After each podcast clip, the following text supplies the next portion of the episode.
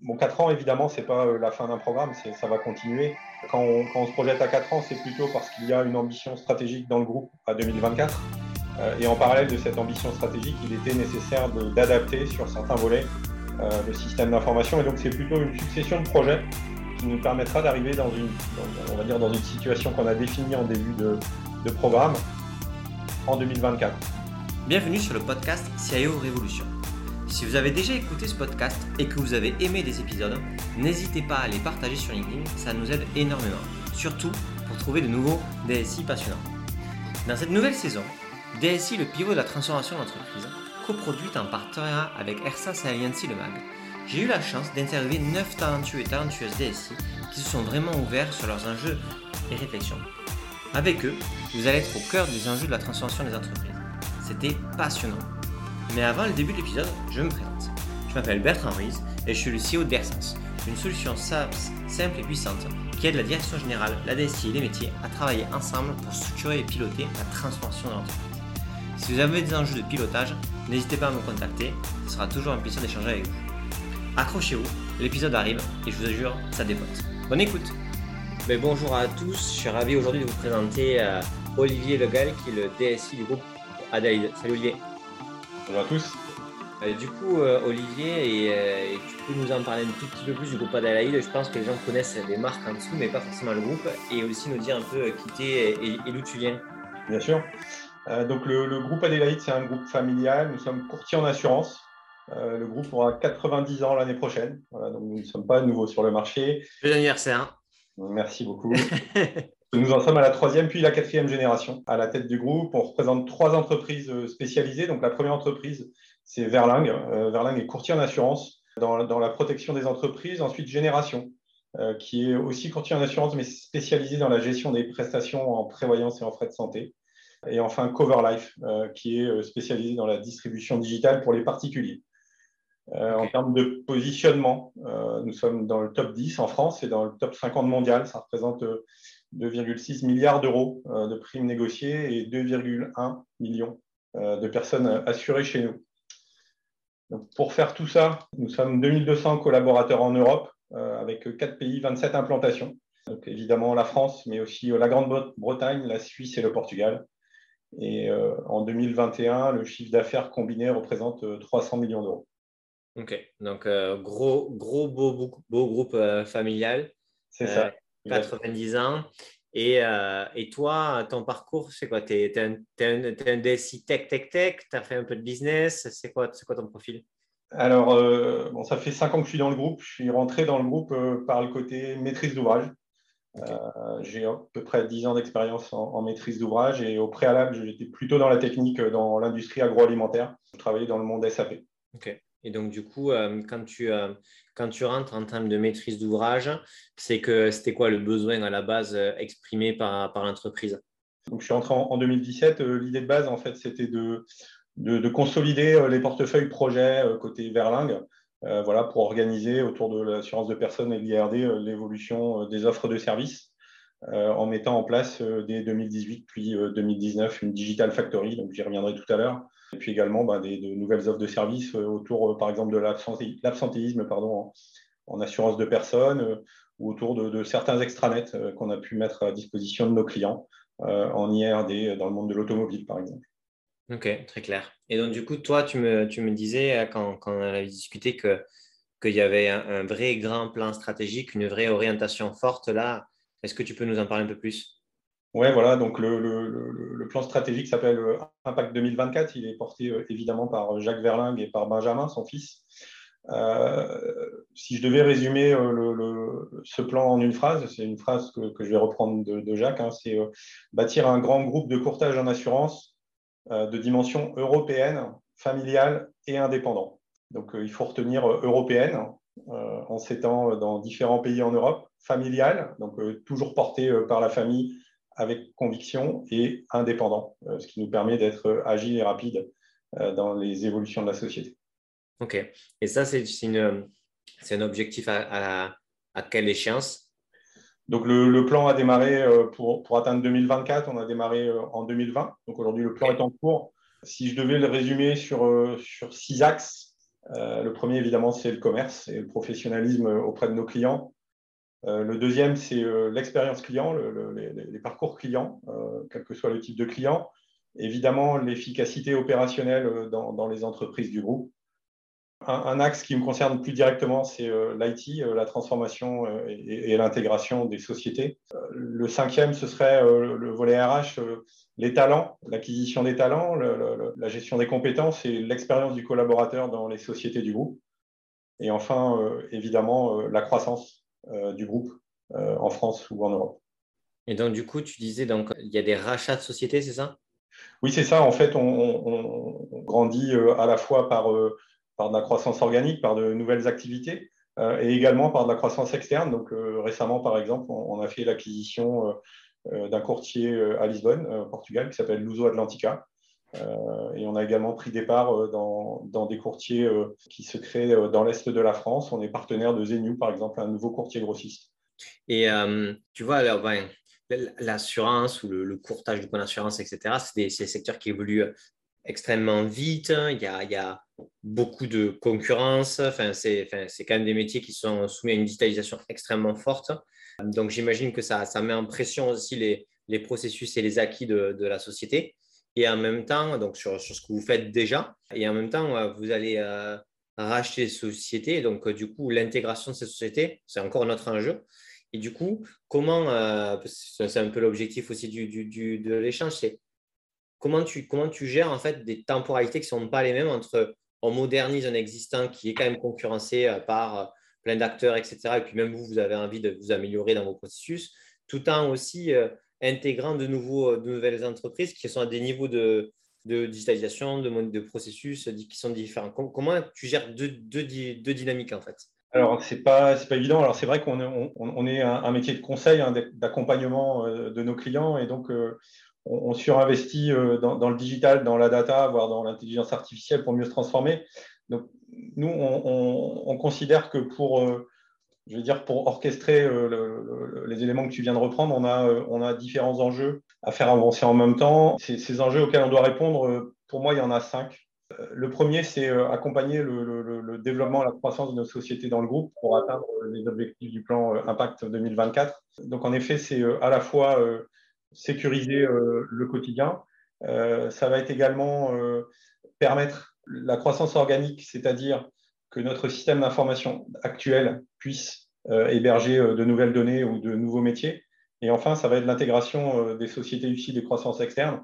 Donc là, on va faire de, de l'intégration dans notre système d'information ou de l'interfaçage avec les systèmes d'information existants. Le deuxième, ça va être je veux dire, l'accélération du marché. Aujourd'hui, on doit faire face à, une évolution rapide euh, du marché de l'assurance. On doit faire face à, une certaine concurrence, je dirais, des, des. Et, pour ça, en fait, on a choisi nous, de s'appuyer sur, sur une, ce que je pourrais appeler une logique d'écosystème. C'est-à-dire qu'à la fois, on va créer des partenariats quand c'est possible, à la fois, on va s'interfacer avec le, SI de, de, nos clients ou de nos partenaires. Et ça va nous permettre, en fait, d'avoir un écosystème plus large que simplement le système d'information du groupe Adélaïde. Enfin, et je le disais un peu tout à l'heure, euh, le, troisième, enjeu de la DSI pour euh, répondre à, ta question, euh, ça va être de s'adapter aux, nouvelles attentes de nos clients, aux nouveaux standards en matière d'expérience client, un des axes du plan Impact 2024, sachant que nous, on doit répondre à plusieurs types de clients. Évidemment, il va y avoir le client assuré, qu'il soit assuré chez Génération ou qu'il soit conducteur d'un véhicule de flotte euh, il va s'attendre à avoir euh, sur son smartphone euh, l'application qui lui permet d'avoir l'information en temps réel de sa situation en fonction du contrat auquel il a souscrit. Le deuxième type de client, ben, ça va être par exemple le DRH dans lequel travaille l'assuré, qui lui aussi va avoir besoin de gérer ses collaborateurs et à qui on va devoir apporter du service, par exemple en lui donnant accès à un certain nombre de transactions métiers sur notre système d'information. Et, le troisième type de client, évidemment, ça va être l'assureur euh, qui lui va s'attendre à dématérialiser des flux entre eux et nous de façon euh, le plus transparente possible. Vous êtes combien là, dans, la DSI à, date interne externe euh, Alors aujourd'hui, au moment où on se parle, on est une centaine d'internes et entre 60 et 80 externes du volume de projet. à ce jour, on doit être à peu près 65. Donc ça fait, on va dire, entre 150 et 160 ETP tout au long de l'année. Et du coup, donc, sur les 160 là-dessus, c'est quoi le pourcentage de, de dev? Parce que pour faire les solutions là-dessus, c'est quoi un peu la répartition de tes équipes à toi?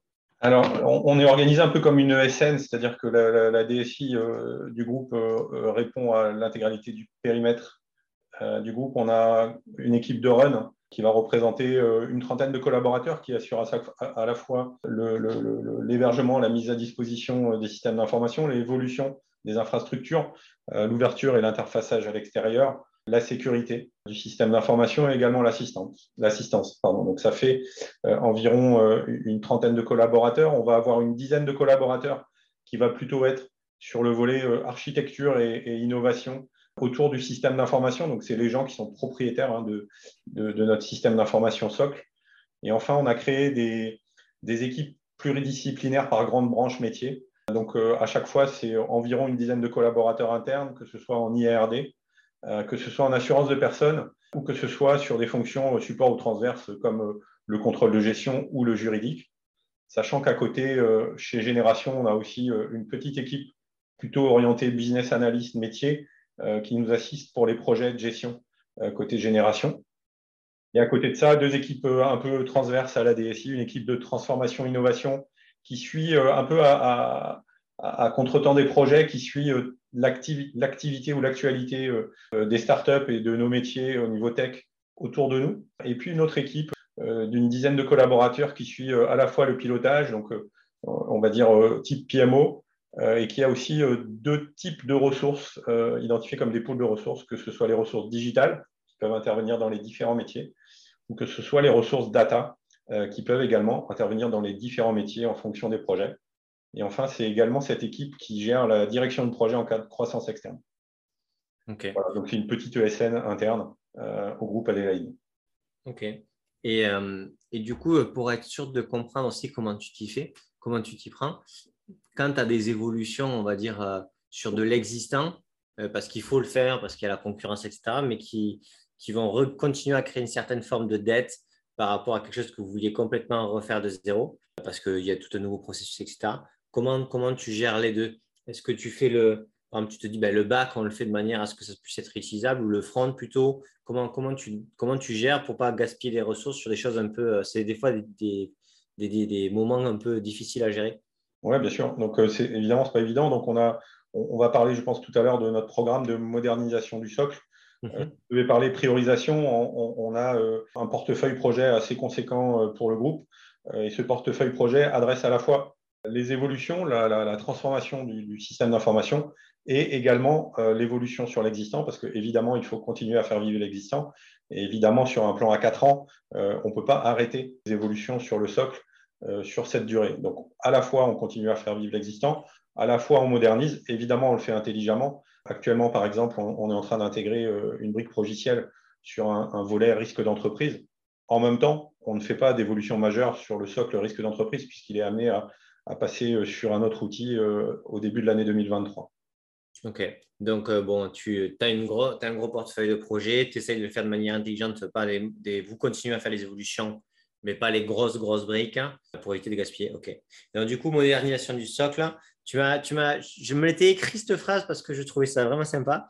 Tu m'avais dit, la modernisation du SI, c'est mettre en place une architecture qui permettra de porter les futurs besoins métiers, les offres de services et les échanges avec partenaires via un système ouvert. Tu m'avais dit que c'était ta définition de la modernisation. Je trouve ça très clair et, très précis. Est-ce que tu peux nous parler un petit peu de concrètement ce que ça veut dire chez vous euh, à, à Verling, mais aussi ce que ça c'est pour toi en fait la modernisation? C'est ça. Donc la modernisation fait, fait, partie du plan de transformation. On pourrait euh, rapprocher la modernisation euh, comme tu l'as dit, du, socle du système d'information. C'est-à-dire que pour envisager euh, de nouvelles offres de services pour nos clients, il faut déjà bâtir euh, le socle technique et architectural qui nous permettra à la fois de porter l'existant, mais aussi de porter ce que tu as dit toi-même, hein, les, futurs besoins métiers, c'est-à-dire les, besoins qu'on n'a pas forcément encore, les, interfaçages avec des partenaires qu'on n'a pas forcément encore, ou même de la croissance externe qu'on n'a pas encore identifiée. Donc c'est un peu comme une multiprise qu'on est en train de fabriquer et qu'on a construit autour de, cinq axes. Donc le premier, euh, et comme euh, beaucoup de, personnes qui nous écoutent, ça va être la modularité du système d'information. On part de quelque chose qui répond aux besoins, mais qui est plus monolithique et, qu'on a décidé de modulariser pour être beaucoup plus flexible et beaucoup plus agile dans nos futurs métiers. On, a aussi décidé d'améliorer sur certains points de notre applicatif la couverture fonctionnelle, par exemple pour adresser mieux de nouveaux métiers. Je pense par exemple à, la prévoyance en individuel. Voilà, on a décidé de mieux euh, servir le volet de la prévoyance en, individuel en, améliorant la couverture fonctionnelle de, ce métier. Évidemment, euh, il ne faut pas réfléchir à un nouveau système d'information sans intégrer les possibilités technologiques euh, d'aujourd'hui. Donc, on va parler de RPA, on va parler d'intelligence artificielle. Alors aujourd'hui, on en fait un peu, on voudrait en faire beaucoup plus, et donc on, se structure pour ça. On a la chance de travailler dans, dans, un domaine, alors certes réglementé, mais qui manipule beaucoup de données. Et donc, euh, on a décidé aussi d'axer ce plan de modernisation sur la mise à disposition maîtrisée de la donnée pour nos clients, qu'ils soient internes ou externes.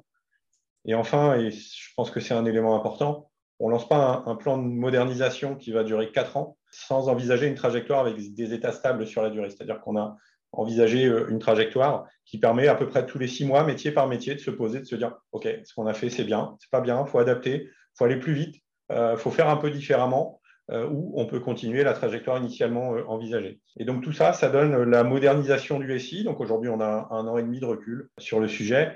Ça avance bien. Évidemment, c'est compliqué. Si je devais donner deux exemples, on intègre aujourd'hui un progiciel de, la société IGA qui s'appelle Veos sur un bout, sur un, périmètre en fait de notre applicatif en, en IRD.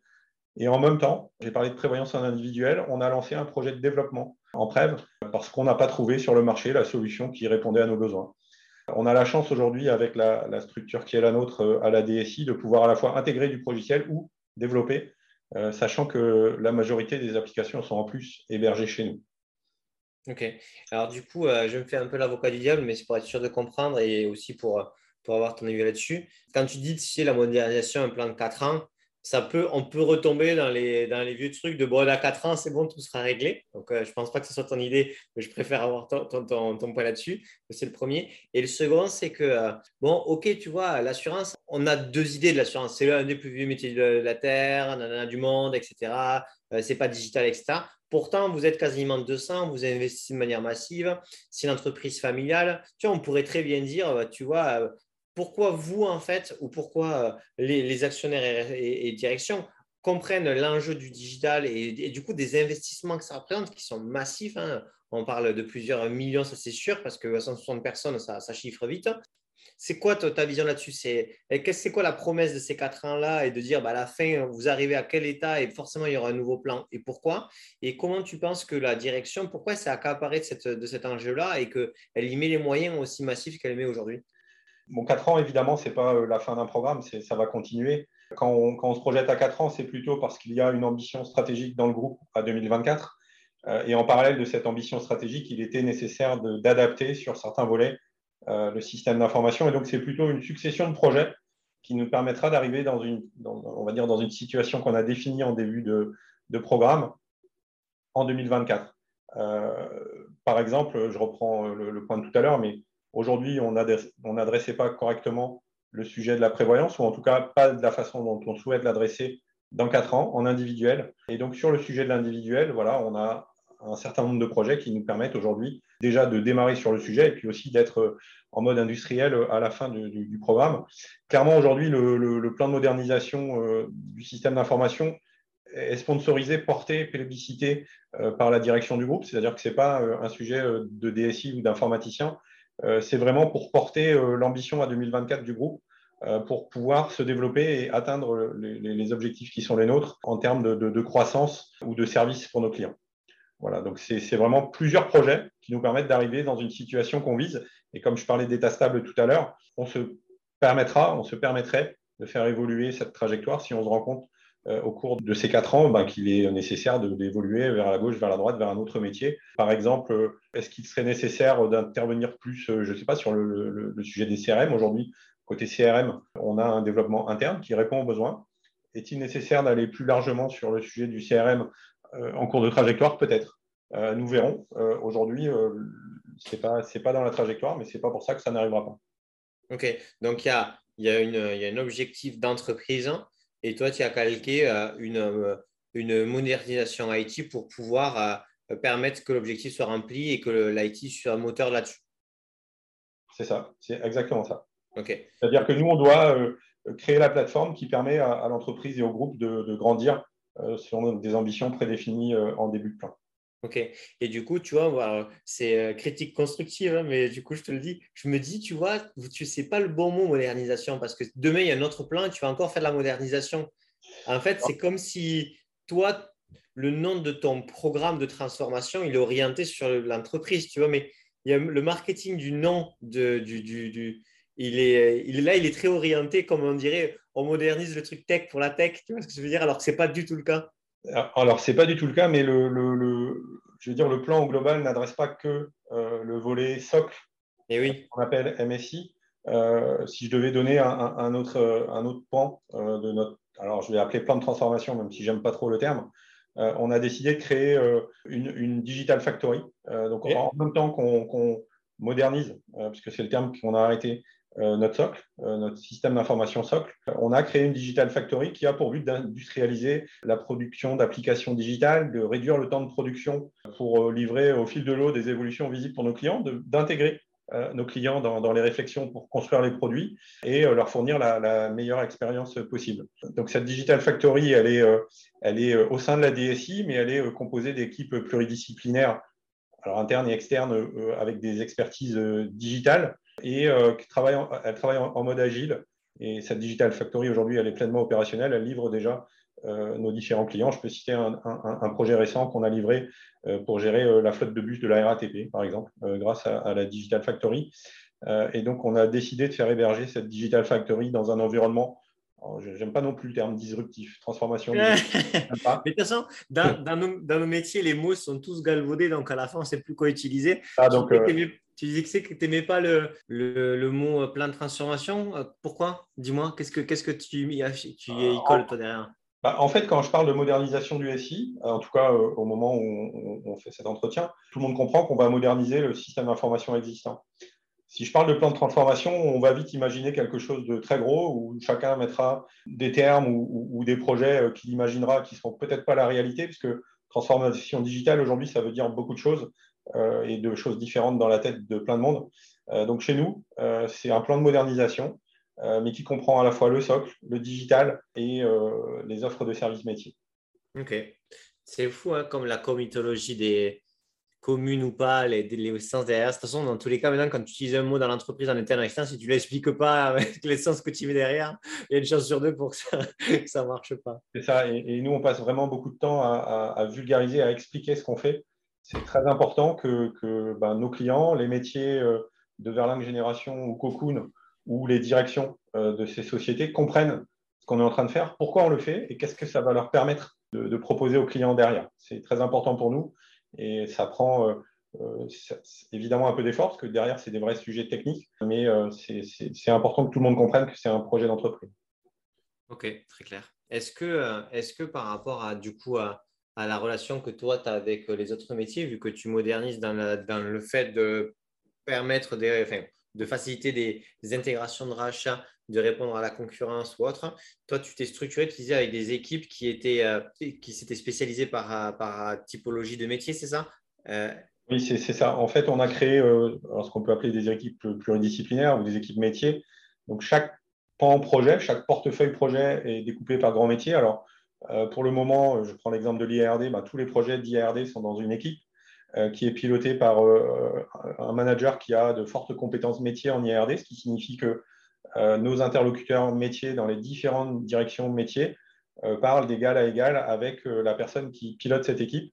Et à l'intérieur de l'équipe, après, on va retrouver des responsables de domaine, des directeurs de projet qui sont plus techniques. On va aussi trouver des business analysts métiers. Et cet ensemble de collaborateurs qui peut aussi euh, faire appel à, de la prestation externe, euh, s'appuie aussi sur des développeurs internes ou externes. Et tous ces gens-là euh, mènent l'intégralité des projets IRD dans, une équipe voilà, unique, identifiée. Donc, c'est assez clair. Ils peuvent monter en compétence sur différents sujets et même potentiellement, pourquoi pas, passer d'un sujet métier à un sujet technique s'ils ont l'appétence pour le faire. Et est-ce que, est que les, business analysts, ils sont dans ton équipe ou ils sont dans une autre équipe? Ils sont dans ton équipe? Alors, euh, quand je suis arrivé chez, chez Verling, j'étais directeur de la maîtrise d'ouvrage. Et quand j'ai intégré la DSI, j'ai proposé d'organiser la DSI par équipe, je vais dire produit ou métier, et d'intégrer ces ressources à l'intérieur de la DSI. Donc, ça fait deux ans et demi qu'on fonctionne comme ça ça marche plutôt bien et, ça permet aux, différents euh, patrons métiers ou, clients dans les métiers de comprendre euh, que quand ils s'adressent à la DSI, en face, il y a des gens qui, comprennent leur métier et les enjeux de leur métier. Ok, top. Et géographiquement parlant, euh, dans l'espace dire, du bureau, etc., ils sont, ils sont éclatés dans les métiers Comment ça se passe? Alors, on, a la chance d'être dans un groupe qui est assez étalé en France et en Europe. et donc, rien que pour la DSI, on a sept sites. Euh, identifié. Donc, je, prends, je reprends l'exemple du, manager en IRD. Françoise est à Paris et euh, les patrons métiers en IRD sont plutôt à Paris, sauf pour la gestion. Euh, donc voilà, elle est en proximité des patrons et ça ne nous pose aucun problème de travailler à distance. Je reprends l'exemple de la Digital Factory. La Digital Factory est hébergée à Nantes, dans un environnement où il y a aussi des métiers de, de, et où on va aussi retrouver ben, pas mal de SN, d'entreprises du numérique ou de start-up à Nantes, voilà, donc c'est, euh, on, essaye de positionner euh, les collaborateurs euh, au plus proche. Et à Quimper, ben, le, bâtiment permet, que ce soit chez Génération ou chez Verling, d'être au plus près des métiers. je parlais tout à l'heure de l'équipe projet de Génération. Ils sont au plus près des équipes de Génération dans le bâtiment de Génération. chez Verling également. Et même au niveau des équipes de run, d'ailleurs, nos data centers sont, sécurisés à Quimper. Donc tout le monde est au plus près des équipes métiers et, à l'écoute de, leurs attentes. Euh, et, des attentes de nos clients. OK. Et euh, tu parles beaucoup de la Digital Factory. Euh, c'est un de tes éléments clés pour répondre aux attentes internes. Et du coup, est-ce que tu peux repréciser un petit peu les, les, on va dire, les outils que tu as développés? Donc, tu as la Digital Factory qui doit répondre à quels enjeux et ensuite quels sont les autres un peu gros pendants qui répondent à d'autres enjeux, type la modernisation. Est-ce que la Digital Factory, c'est la modernisation ou est-ce que c'est euh, plutôt les évolutions petites? Enfin, tu comment, tu, comment tu sèmes tout ça?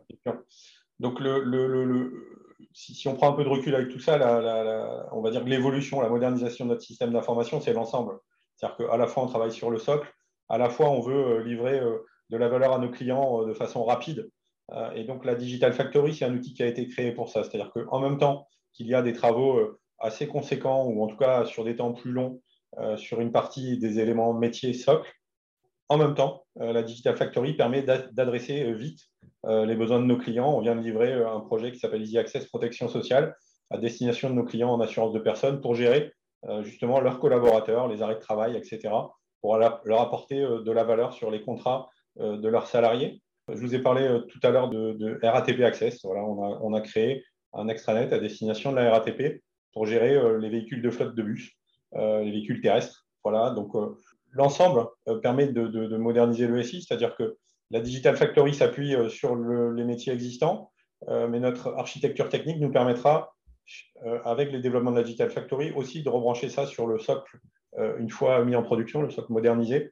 Donc les deux avancent pas à la même vitesse, mais dans la même direction. Ok. Et du coup, pour bien gérer, on va dire, le, quand les, les, voix vont se, regrouper. Tu as, travaillé sur la façon dont tu, euh, tu développais les produits avec des API propres, clean, pour pouvoir les réintégrer à la fin. Et est-ce que tu as des effets de bord que tu vois déjà ou tu sais que tu vas avoir un peu de casse euh, au moment où il va y avoir les routes qui se croisent? Alors, euh, évidemment, c'est un sujet complexe. Sans détailler notre architecture, oui, on a prévu, on a prévu ce passage, je vais dire, de, du, du, SI historique aux, aux, évolutions. Pour le moment, pas d'effet de bord pas de problème. Euh, les premières évolutions sont en production, euh, mais on est encore loin euh, de notre cible, donc on est vigilant. Ce pas des sujets faciles, mais en effet, on a, on a dirais, décorrélé l'avancement du front de l'avancement du, back, et notre architecture technique nous permet de le faire. Donc aujourd'hui, ça va. Ok, clair. Et, et aujourd'hui, dans tes, dans tes enjeux, en dehors de, bah, de, de tenir le rythme et, et la qualité de, de, ce que tu fais, est-ce que tu as des enjeux aussi de gouvernance liés à la priorisation enfin, Il y a des choses qui changent, donc du coup, si ça change, il faut reprendre des décisions.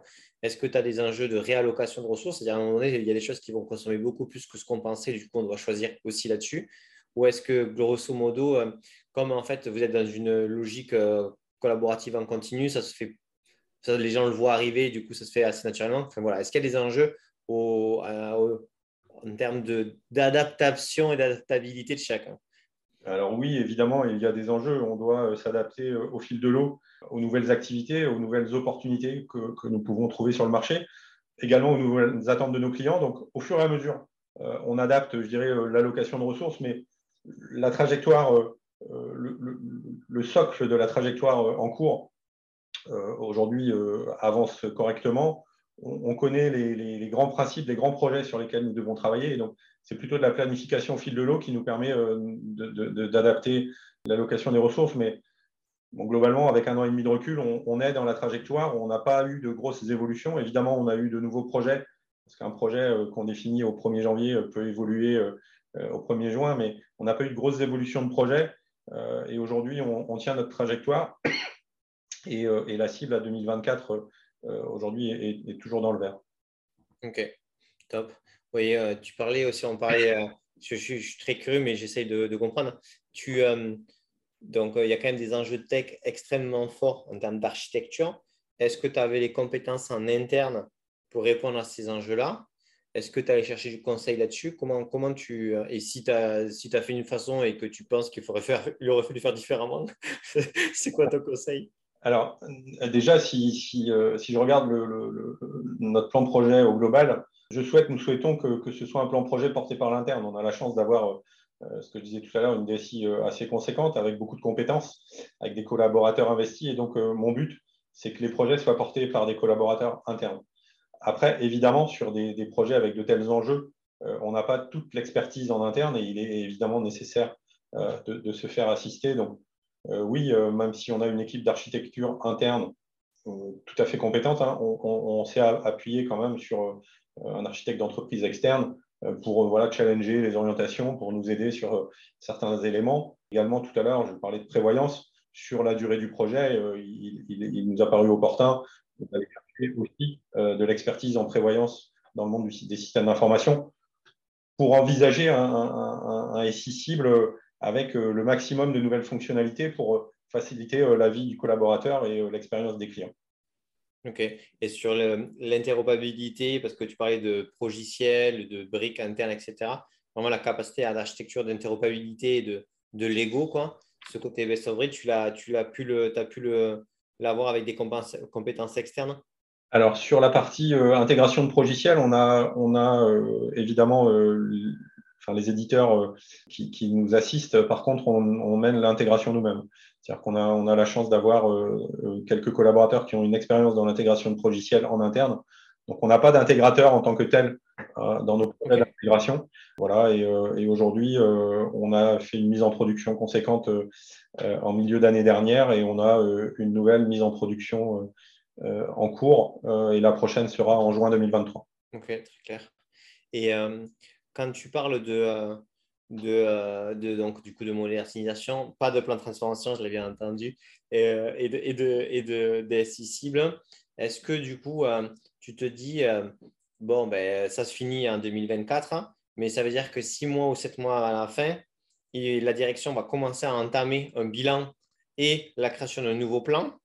Et donc, du coup, tu sais que tu vas avoir une phase de delta avec les deux, du toi aussi, tu anticipes dans tes équipes, ou est-ce que la fin, en fait, pour l'instant, ce n'est pas encore, euh, pas encore voilà, précis, etc. Et donc, du coup, tu n'as pas de stratégie de sortie euh, En fait, je ne pense pas qu'on puisse parler de stratégie de sortie, parce que comme j'ai dit tout à l'heure, c'est un, alors même si on a un horizon à 2024, euh, au fur et à mesure de l'avancée des projets, on a la chance d'être dans un groupe très dynamique qui se développe, et donc on, aura assez vite de la visibilité sur 25 et sur 26. on va continuer à alimenter notre trajectoire de cette façon. Donc, aujourd'hui, oui, on a de la visibilité à 2024. On commence à avoir euh, des orientations euh, en parallèle sur d'autres sujets, euh, même s'ils ne sont pas encore dans la trajectoire, ça, va venir. Donc, on ne va pas s'arrêter en 2024, on va continuer après 2024, mais il, permettra, il, paraîtra sans doute raisonnable, et même avant 2024, de regarder dans le rétro pour voir si ce qu'on a fait, c'est conforme à, ce qu'on attendait et, s'il est nécessaire d'adapter ou pas notre façon de faire ou,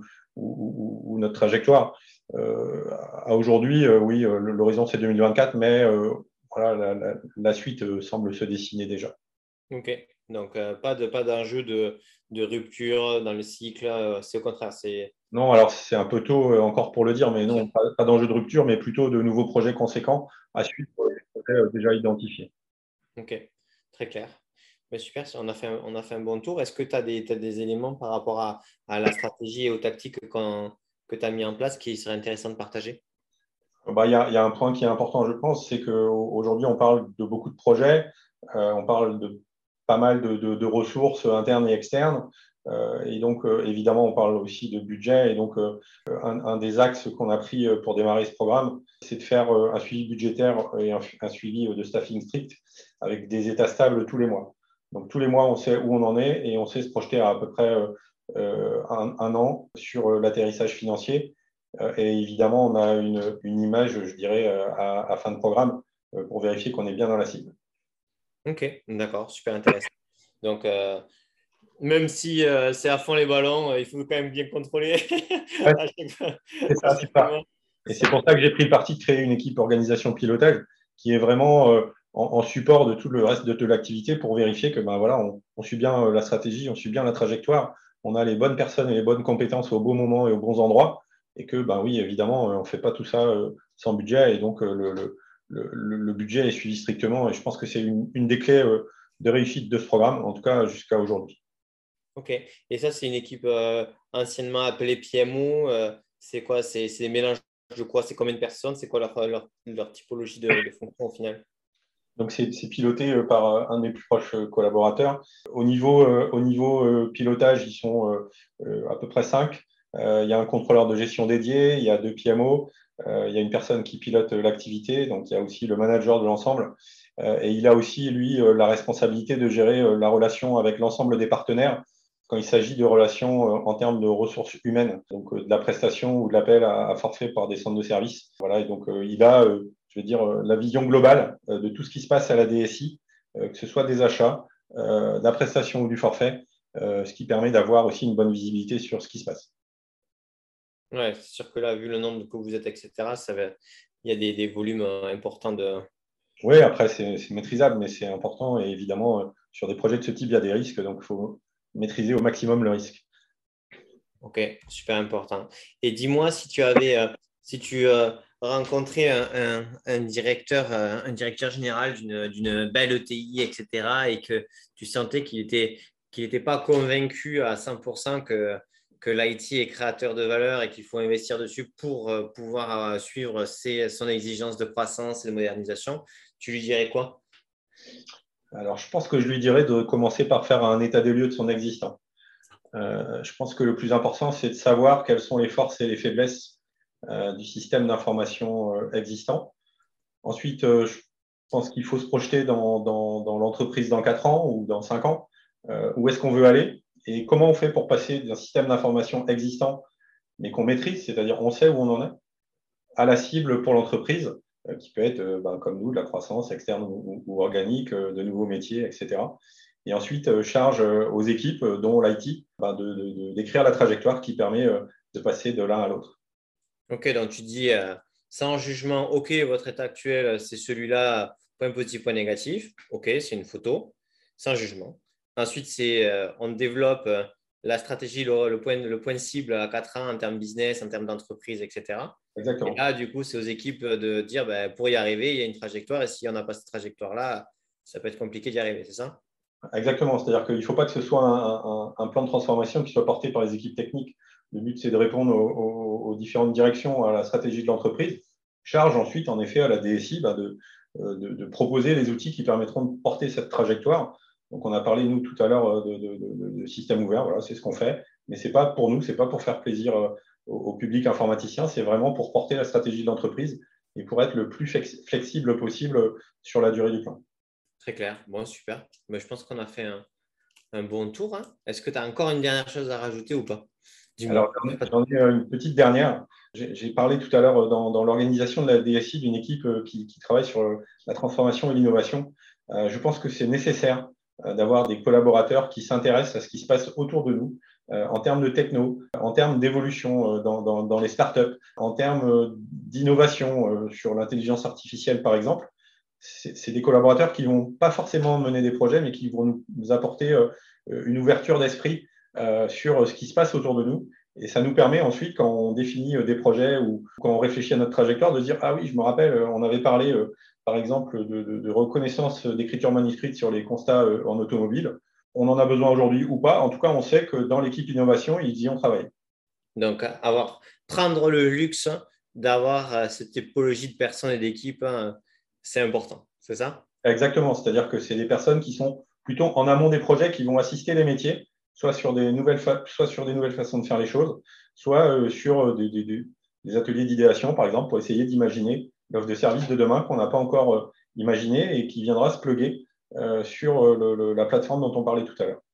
Ça, c'est, ça, ça pouvait être des précarés du euh, pur marketing. aujourd'hui, euh, vu qu'il y a beaucoup de tech là-dedans, ça peut être aussi dans les équipes transfo qui sont à la DSI. C'est ça que tu dis? Ouais, alors c'est en adhérence avec les deux. On a la chance d'avoir une direction communication marketing groupe qui est forte. Le, sujet, c'est qu'après, à un moment, on vient quand même plutôt sur de la tech. Donc euh, voilà, il y a, une petite zone de superposition là, qui, ça, se passe super bien. et à un moment, on bascule sur, sur des sujets techniques. Et là, oui, c'est versé à la DSI. Bon, ben, j'espère que vous avez apprécié cet épisode. Hein. N'hésitez pas à le partager sur LinkedIn en me taguant, je répondrai à vos questions et mon interview le fera aussi avec plaisir. C'est super important pour faire connaître le podcast et ça nous motive à faire toujours de nouveaux épisodes. Encore merci pour tous et on compte sur votre partage.